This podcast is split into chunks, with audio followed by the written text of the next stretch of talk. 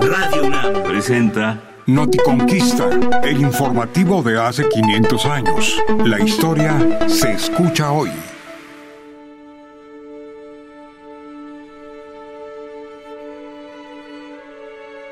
Las historias españolas de la conquista de México coinciden en que la decisión de los conquistadores de masacrar a la población civil en Cholula el 18 de octubre de 1519 y días siguientes fue desencadenada por una información que les proporcionó Malintzin, su intérprete.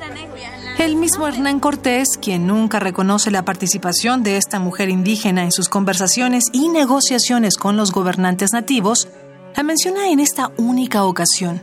Cuenta que ella le informó que los mexicas y los gobernantes de Cholula conspiraban para atacarlos. Bernal Díaz del Castillo nos relata que primero un cempoalteca avisó de la emboscada, pero que la confirmación vino de Marina.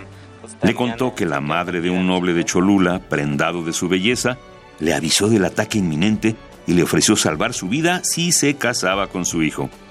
Con el pretexto de que tenía que regresar a recoger sus joyas y sus mantas, Marina le pidió más detalles y luego corrió a informar a su capitán Cortés. Más allá de estos detalles románticos, queda claro que los españoles pretenden convencernos de que su decisión de atacar a los habitantes de Cholula fue motivada por los indígenas.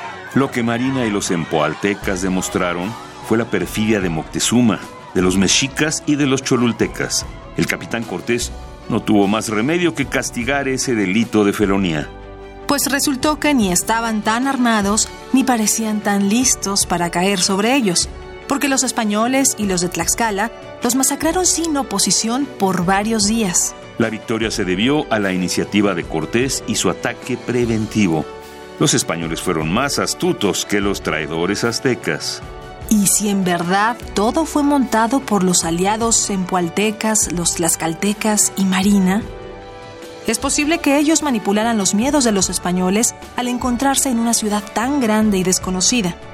Tal vez los incitaron a atacar a los que eran sus enemigos, los cholultecas, y quizá tampoco esperaban una acción tan sangrienta, matar a cientos o miles de personas desarmadas.